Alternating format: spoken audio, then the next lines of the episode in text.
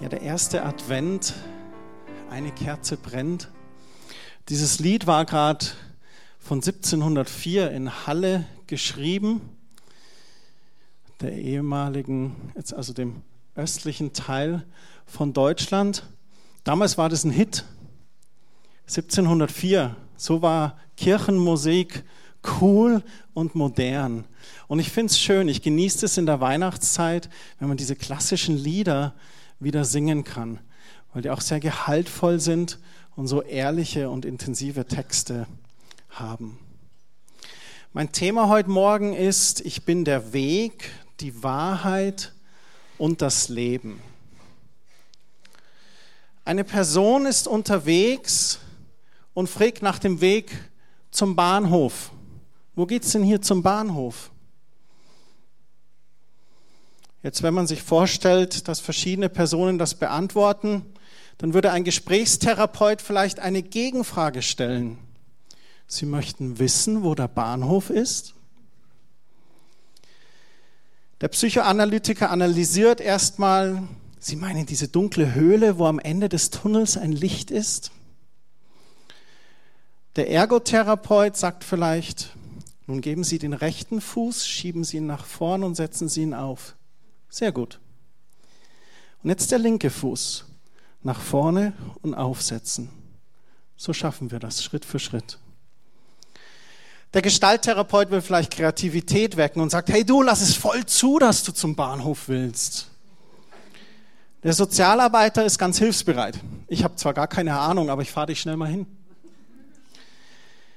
Der Esoteriker ist meiner Meinung nach vielleicht etwas verplant. Wenn du dahin willst, dann wirst du den Weg auch finden. Ich bin vollkommen überzeugt davon.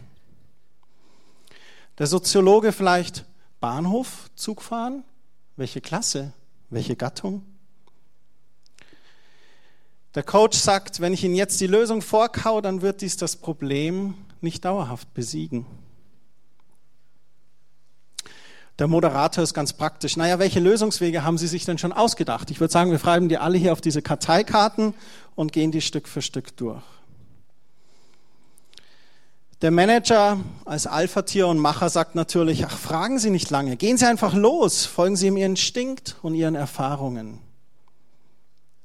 Da kommt auch ein Pfarrer, der sagt, der Bahnhof ist diese Straße runter und dann die dritte rechts. Wie pragmatisch und ehrlich diese Pfarrer immer sind. Die Person wollte nur zum Bahnhof und alle hatten eine andere Idee, wie es wohl am besten wäre, dorthin zu kommen. Jeder hatte seinen eigenen Blick und vielleicht auch seinen eigenen Weg. Welcher Weg war der richtige zu gehen? Ich glaube, dass wir in unserem Leben oft an solchen Kreuzungen sind und dass wir auch an diese Punkte im Leben kommen, wo jeder von uns sich eines Tages diese Frage stellt, was ist der Sinn des Lebens? Wozu bin ich auf dieser Welt? Wo geht es danach hin, wenn ich sterbe? An wen wenden wir uns, um diese Frage zu beantworten? Wem vertrauen wir uns an? Was ist der richtige Weg? Was ist die wahre Wahrheit? Jesus selbst erhebt hier seinen ganz eigenen Anspruch. Er sagt von sich selber im Johannesevangelium 14 und dort im Vers 6, ich bin der Weg. Ich bin die Wahrheit und ich bin das Leben. Und ohne mich kann niemand zum Vater kommen. Er sagt, wenn du nach dem Weg fragst, ich weiß den Weg. Ich bin der Weg stellt sich grundsätzlich natürlich die Frage, ob es diesen einen Gott gibt. Und wenn es ihn gibt, könnte es sein, dass es der Gott der Bibel ist. Also der Gott, der die Welt schuf, der das Paradies und den Menschen darin schuf. Der sagt, es werde Licht und es ward Licht. Der sagt, es sollen Tiere auf der Erde sein und der als Krönung den Menschen schuf. Adam schuf. Und dann gesagt hat, du sollst nicht allein sein, ich will dir eine Gehilfin schaffen, eine Eva. Die waren dort im Paradies, aber als der Mensch von der verbotenen Frucht aß, da verlor der Mensch sein Wohnrecht im Paradies. Schuld trennte den Menschen von Gott und Gott verbannte den Menschen aus dem Paradies. Von da an war das Leben echt mühselig. Doch Gott schuf einen Weg, um bei den Menschen zu wohnen. Er sagte, baut so einen Tempel. Und in dem Tempel, da gibt es ein Allerheiligstes. Und da möchte ich wohnen in diesem Allerheiligen. Und der Mensch konnte Opfer bringen, um die Vergebung seiner Sünden zu erfahren. Und viele Jahrhunderte ging das so. Und dann gab es einen Propheten, Jesaja. Und er sagte Folgendes voraus in Jesaja Kapitel 9 und da die Verse 5 und 6. Uns ist ein Kind geboren ein Sohn ist uns geschenkt. Er wird die Herrschaft übernehmen und man nennt ihn wunderbarer Ratgeber, starker Gott, ewiger Vater und Friedensfürst. Ein Regent, der Frieden bringt. Und dann heißt es, er wird seine Herrschaft weit ausdehnen und dauerhaften Frieden bringen. Wie sein Vorfahre David herrschte über das Reich, er festigt und stützt es, denn er regiert bis in alle Ewigkeit mit Recht und Gerechtigkeit. Der Herr, der allmächtige Gott, sorgt dafür, er verfolgt beharrlich sein Ziel. Da war dieser Prophet und er hat gerufen, eines Tages wird ein Kind geboren sein. Und dieses Kind wird dauerhaften Frieden bringen und seine Herrschaft auch ganz weit ausdehnen. Und die Menschen haben gewartet und sie haben immer gedacht, dass es eine Art Imperator, ein, eine Art Herrscher sein wird, der ein Land hat mit Wäldern und Städten und ein Land, das begrenzt ist und dass das eine örtliche Herrschaft ist. Aber Gott sprach hier durch den Propheten schon von einer Herrschaft, die viel weiter ist als irgendein Land. Er sagt darin etwas über die Herrschaft in unseren Herzen. Der Sohn Gottes wurde Mensch und kam als Kindlein in der Krippe auf die Erde. Er hieß Jesus, er wuchs heran und lebte unter den Menschen. Und dieser Jesus begann dann mit circa 30 Jahren auf Erden seinen himmlischen Dienst und tat viele Wunder. Er heilte Kranke, er predigte den Menschen das Wort Gottes und rief ganz viele zur Nachfolge auf. Und die Menschen, die folgten ihm voller Vertrauen. Er tat auch vieles, was die damaligen Geistlichen verärgerte. Jesus heilte am Sonntag. Das gefiel ihm gar nicht. Das ist doch der Tag des Herrn. Er sprach mit Prostituierten. Das soll der Sohn Gottes sein? Und er war bei den Zöllnern zu Gast, bei Tisch, ließ sich einladen von ihnen, diesen Betrügern und Verbrechern. Jesus tat dies so circa vier Jahre. Und dann geschah etwas, was auch der Prophet Jesaja vorausgesagt hatte. Und das steht im Kapitel 53 seines Buches ab Vers 4. Wir kennen die Geschichte. Jesus wird angeklagt fälschlicherweise der Gotteslästerung. Und er wird vor Gericht gezerrt, zu Herodes, zu Pilatus. Die Hohepriester wollen, dass er wegkommt. Aber sie schieben ihn von links nach rechts und von nach rechts nach links und keiner will ein Urteil fällen, bis sie schließlich das Volk fragen. Was sollen wir mit ihm tun? Und die Hohepriester und die Pharisäer, die wiegeln die Menge auf und schreien ans Kreuz mit ihm, ans Kreuz mit ihm. Und dann geschah dem so. Jesaja, viele hunderte Jahre davor, sagte folgendes: Er wurde verachtet und von allen gemieden. Von Krankheit und Schmerzen war er gezeichnet und man konnte seinen Augenblick kaum ertragen. Wir wollten nichts von ihm wissen, ja, wir haben ihn sogar verachtet. Dabei war es unsere Krankheit, die er auf sich nahm. Er erlitt die Schmerzen, die wir hätten ertragen müssen. Wir aber dachten, diese Leiden seien Gottes gerechte Strafe für ihn. Wir glaubten, dass Gott ihn schlug und leiden ließ, weil er es verdient hatte. Doch er wurde blutig geschlagen, weil wir Gott die Treue gebrochen hatten. Wegen unserer Sünden wurde er durchbohrt. Er wurde für uns bestraft und wir, wir haben nun Frieden mit Gott. Das ist das Friedensreich, die Herrschaft, von dem Jesaja vorher sprach.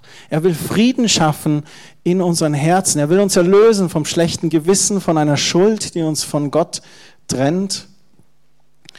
Und dafür ging Jesus ans Kreuz.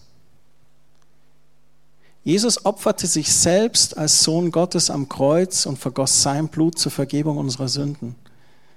Er litt die Schmerzen, die wir hätten ertragen müssen. Und er sagt, ich bin der Weg. Ohne mich kann niemand zum Vater kommen. Im alten Bund, da mussten sie Opfer bringen im Tempel. Aber hier ist ein Paradigmenwechsel, der neue Bund. Jesus, der Sohn Gottes, opfert sich selbst. Wenn wir uns Gedanken machen über den Sinn des Lebens und dabei den Gott der Bibel als Schöpfer dieser Welt in Erwägung ziehen, dann denke ich, müssen wir uns Gottes Wort ansehen und dürfen darin dieses wunderbare Gnadengeschenk Gottes erkennen. Er hat seinen Sohn zu den Menschen gesandt, um sie durch sein Opfer zu erretten. Jesus vergoss sein Blut stellvertretend für dich und für mich und hat dadurch den Weg gebannt zu unserem Vater im Himmel. Er sagte seinen Jüngern nach der Aufstehung sogar Folgendes, alle Völker sollen es hören, es gibt Vergebung der Sünden für jeden, der zu Gott umkehrt. Was bedeutet es, zu Gott umkehren? Im Prinzip ist es genau das, was dieses Bild ausdrückt. Das Kreuz ist in unserer Welt ein ewiges Zeichen für diesen stellvertretenden Tod von Jesus. Und auf diesem Bild ist ein Mann, eine Person, die sich beugt, die sich hinkniet, die Buße tut, die sagt, ich erkenne das an, was da am Kreuz ist. Dazu braucht es das Vertrauen, dass es diesen Gott gibt. Dazu braucht es das Vertrauen, dass das Wort Gottes Realität ist. Und Jesus hat was Wunderschönes gesagt im Johannesevangelium Kapitel 3 ab Vers 15. Er spricht da über sich selbst und er sagt, jeder, der ihm vertraut, wird das ewige Leben haben. Wir dürfen hier leben auf dieser Erde und jeder auf seine unterschiedliche Art und Weise. Manche kämpfen vielleicht schon von Kindheit auf mit einer Krankheit, anderen geht es ganz gesund. Andere sterben überraschend auf einmal mit Mitte 30, Mitte 40. Andere haben ein erfülltes, langes Leben bis in die 80er und 90er herein und dürfen friedlich einschlafen. Am besten vielleicht im Kreis ihrer Familie. Das wünsche ich uns allen von ganzem Herzen, dass es so ist. Aber dann endet dieses Leben hier. Und was ist dann? Wie geht es dann weiter? Wo werden wir die Ewigkeit verbringen?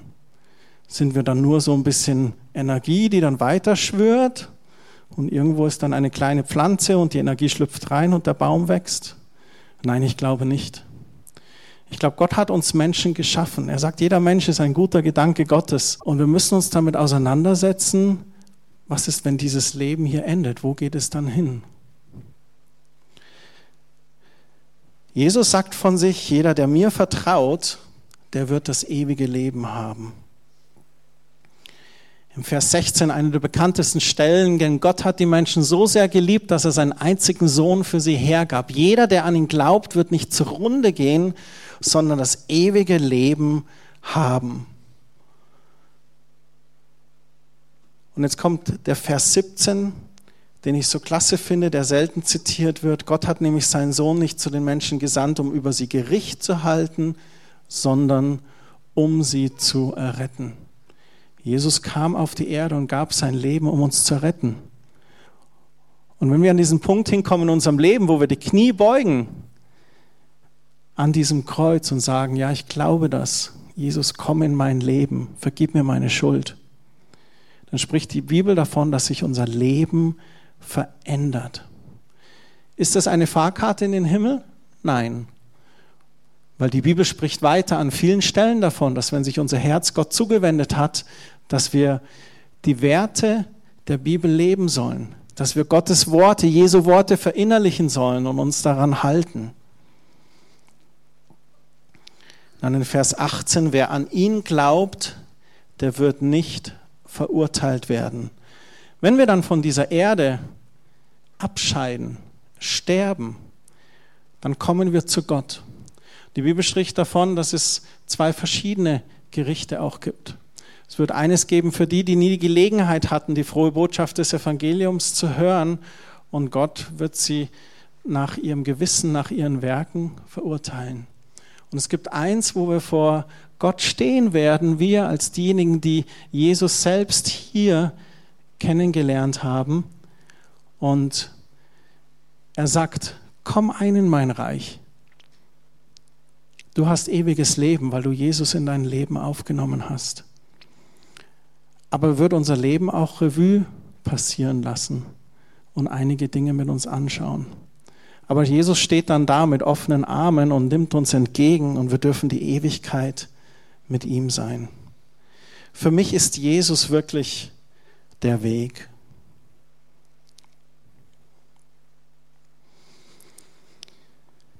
Jesus sagte auch, ich bin die Wahrheit.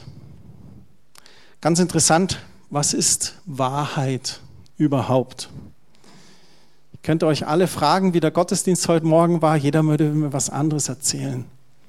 Und es gibt diese interessante Aussage auch, wenn zwei Parteien sich streiten, dann gibt es drei Wahrheiten.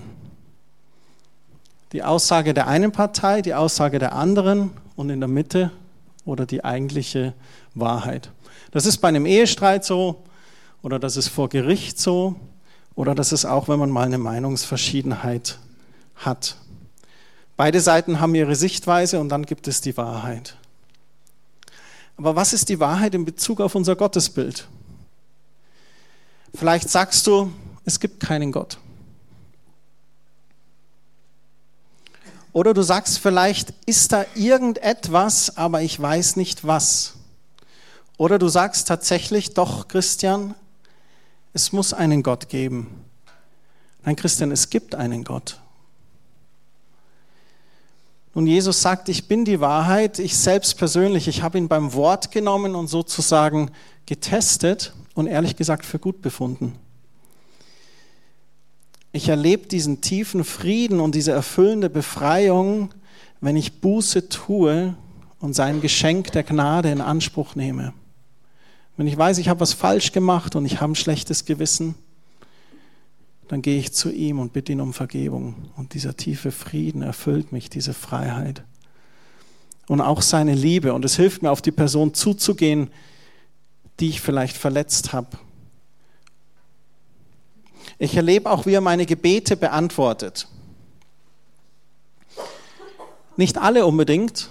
Und manchmal antwortet er auf seine ganz eigene Weise auch die immer besser ist als das, was ich mir vielleicht erwünscht hätte. Aber er antwortet. Ich lese in der Bibel, ich studiere Jesu Aussagen, ich verinnerliche sie, ich versuche sie anzuwenden, ich halte mich an seine Gebote und nicht nur an, du sollst nicht töten und nicht stehlen. Ich versuche seine Werte und Prinzipien in meinem Leben zu leben. Ich schaue ins Neue Testament, ich schaue mir, wie Jesus gelebt hat, was hat er gesagt. Ich schaue mir die Briefe an von Paulus. Und je mehr ich dies tue, seine Wahrheit anzuwenden und mich danach zu richten, desto mehr genieße ich mein Leben. Ich erlebe Erfolge und Siege und ich habe ein besseres Leben hier auf Erden. Ist das immer eine Bergfahrt? Nein, ich gehe auch durch Täler. Aber er ist im Tal bei mir und hilft mir gut durchs Tal zu kommen. Dann sagt Jesus noch, ich bin das Leben. Und da möchte ich euch aus Epheser Kapitel 2 vorlesen und da die Verse 4 bis 9. Gottes Barmherzigkeit ist groß. Was ist Barmherzigkeit? Ich erbarme mich jemanden. Das ist wie wenn ich als König oder Präsident jemanden, der das Todesurteil eigentlich bekommen hat, Gnade erwehre und sag, du sollst nicht zum Tode verurteilt werden. Ein Gnadenspruch. Wegen unserer Sünden waren wir in Gottes Augen tot. Nun, das muss man so verstehen, das ist wie wenn ich jetzt hier ein weißes Gewand an hätte. Und dann würde ich mich versündigen mit irgendetwas. Würde in Jezorn ausbrechen und jemanden anschreien. Auf einmal hätte ich hier so einen dunklen Fleck. Und so wird das Ganze immer mehr schmutzig, je mehr Sünde wir an uns haben. Nun ist der Punkt derjenige, dass der Gott, an den ich glaube, ein heiliger Gott ist, der alles gerne rein und weiß hat. Und er dann, wenn wir so befleckt, wenn wir so sündig sind, dann sind wir in seinen Augen tatsächlich wie tot, unlebendig, weil da was Dreckiges an uns ist. Doch er hat uns so sehr geliebt, dass er uns mit Christus neues Leben schenkte. Denkt immer daran, alles verdankt ihr allein der Gnade Gottes.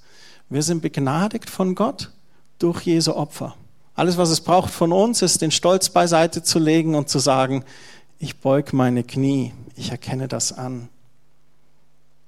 Und dann sagt er hier, durch den Glauben an Christus sind wir mit ihm auferstanden und haben einen Platz in Gottes neuer Welt. Das ist genial. Ich möchte einen Platz in Gottes neuer Welt haben.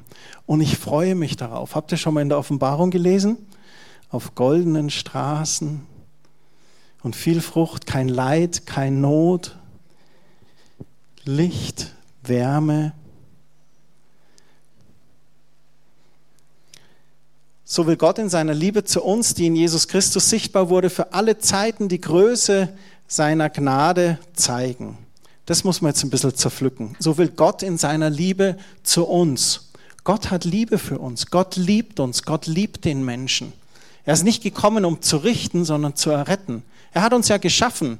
Wieso sollte er uns zerstören wollen? Und in seiner Liebe zu uns, die in Jesus Christus sichtbar wurde, er hat das bewiesen, er hat das gezeigt, indem er gesagt hat, ihr seid mir so kostbar, ich gebe meinen Sohn für euch.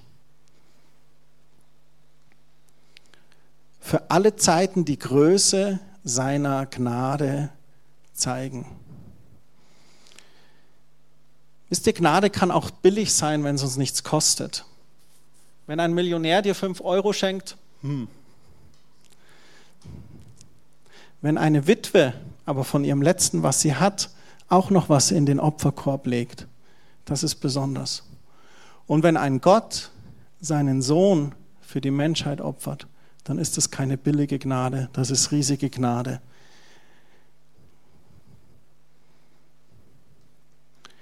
Und durch seine unverdiente Güte seid ihr vom Tod errettet worden. Ihr habt sie erfahren, weil ihr an Jesus Christus glaubt und dies alles ist ein Geschenk Gottes und nicht euer eigenes Werk. Das ist uns geschenkt von Gott. Deswegen schenken wir uns an Weihnachten Geschenke. Es ist ein Symbol dessen, dass uns Jesus geschenkt wurde in die Welt.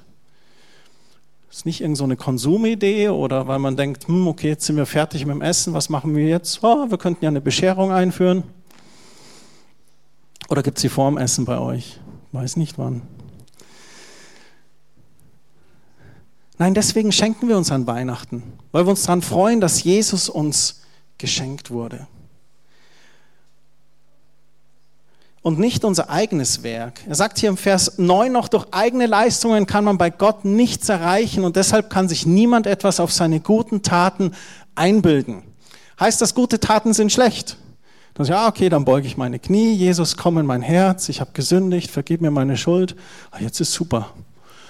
Jetzt kann ich ja so egozentrisch, egoistisch einfach weiterleben, ist okay, ich habe meine Fahrkarte in den Himmel. Nein, das natürlich nicht. Die Schrift fordert uns auf, dass wir diese Liebe, die uns geschenkt ist, weitergeben. Gute Werke auch tun, aber wir können uns auf unsere guten Werke nichts einbilden. Nur weil ich Pastor bin, habe ich keinen besseren Platz in diesem ewigen Reich.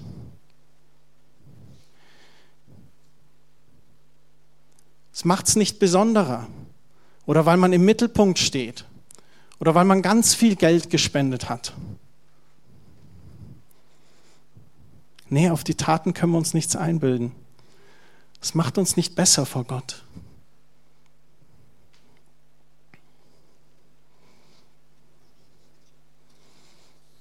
Es ist ein Geschenk von Gott und nicht unser eigenes Werk.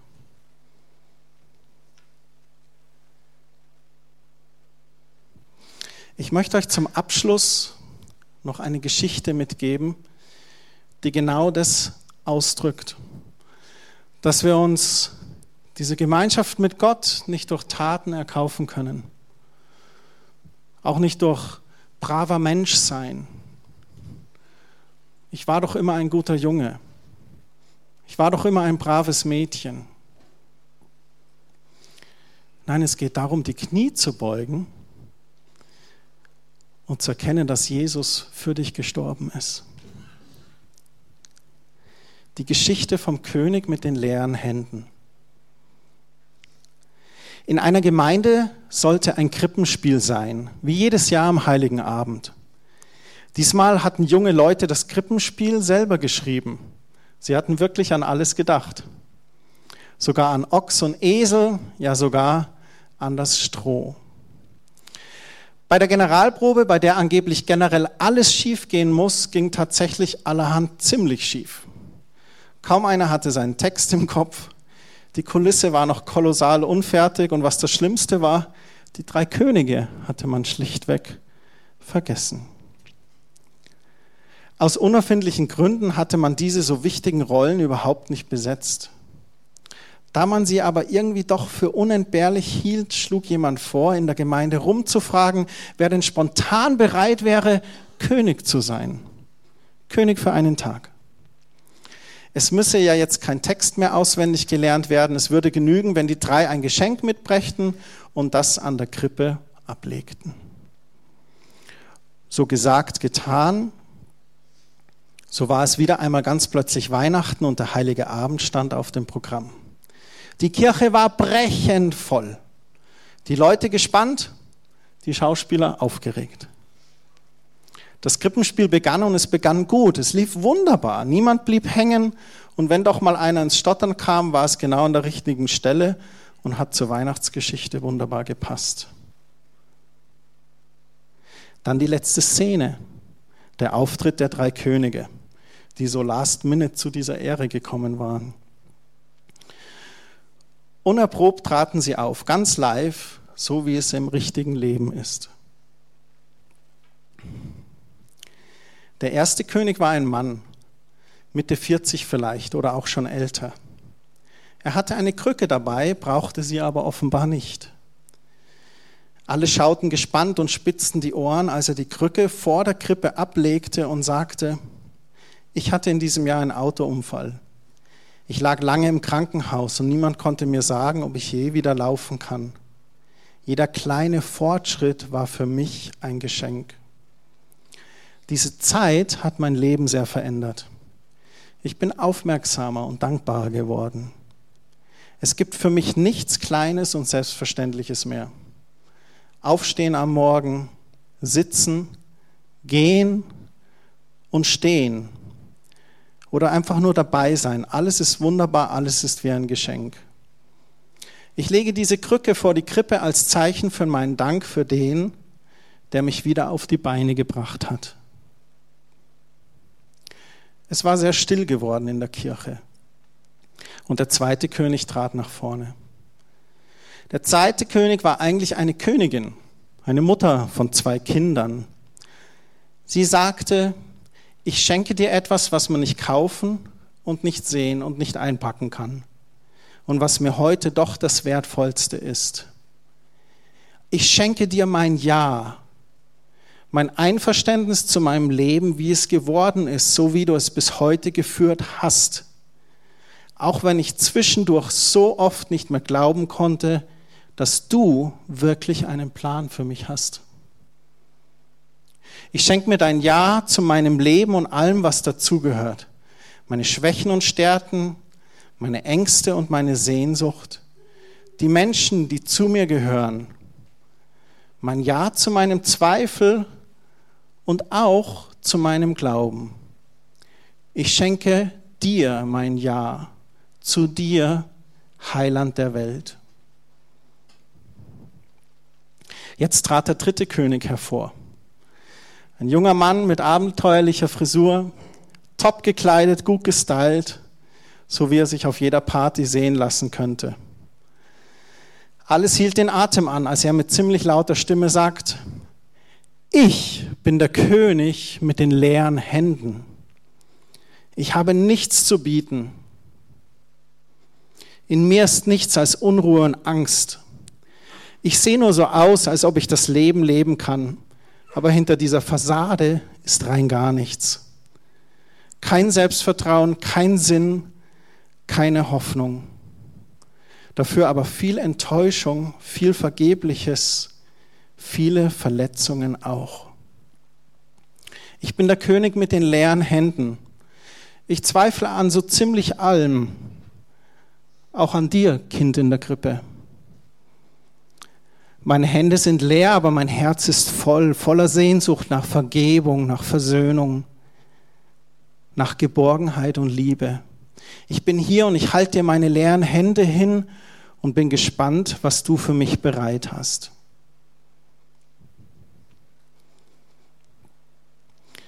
Tief beeindruckt von diesen unerwarteten Königen und dem Auftritt zum guten Schluss stand jetzt eine merkwürdig bedrückende Sprachlosigkeit im Raum. Bis Josef spontan zur Krippe ging und einen Strohhalm herausnahm, ihn dem jungen König in die leeren Hände gab und sagte, das Kind in der Krippe ist der Strohhalm, an den du dich klammern kannst. Weil alle spürten, dass so gesehen alle mehr oder weniger Könige mit leeren Händen waren, trotz voller Taschen und Geschenke konnte man die Betroffenheit mit Händen greifen. Und so kam es, dass am Ende alle Leute in der Kirche nach vorne zur Krippe gingen und sich einen Strohhalm nahmen. Und da wurde auf einmal deutlich, dass es am heiligen Abend ganz und gar keine Schande ist, mit leeren Händen dazustehen, sondern geradezu die Voraussetzung dafür, dass man etwas entgegennehmen, etwas bekommen kann. Ich wünsche uns diese Ehrlichkeit, vor Gott mit leeren Händen wirklich zu stehen.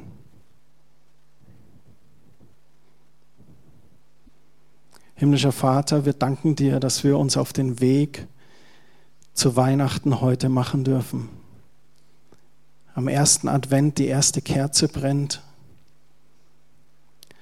Wir danken dir für dieses Geschenk, auf das wir uns freuen dürfen, dass du deinen Sohn gesandt hast zur Vergebung unserer Sünden.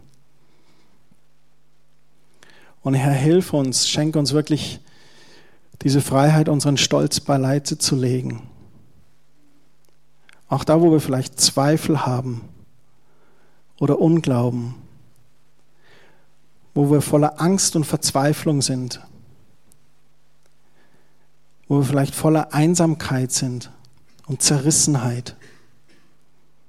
Hilf uns diesen Schritt zu gehen, unsere Knie zu beugen vor dir, dass wir dich erleben in unserem Leben in all deiner Fülle. Amen. In diesem Sinne wünschen wir euch einen echt guten Start in diese Adventszeit und dass euch dies hilft, auf das zu schauen, worum es wirklich geht. Jesus ist der Weg, die Wahrheit und das Leben. Streut diese Liebe unter die Menschen und lasst euer Licht leuchten. Gottes Segen mit euch.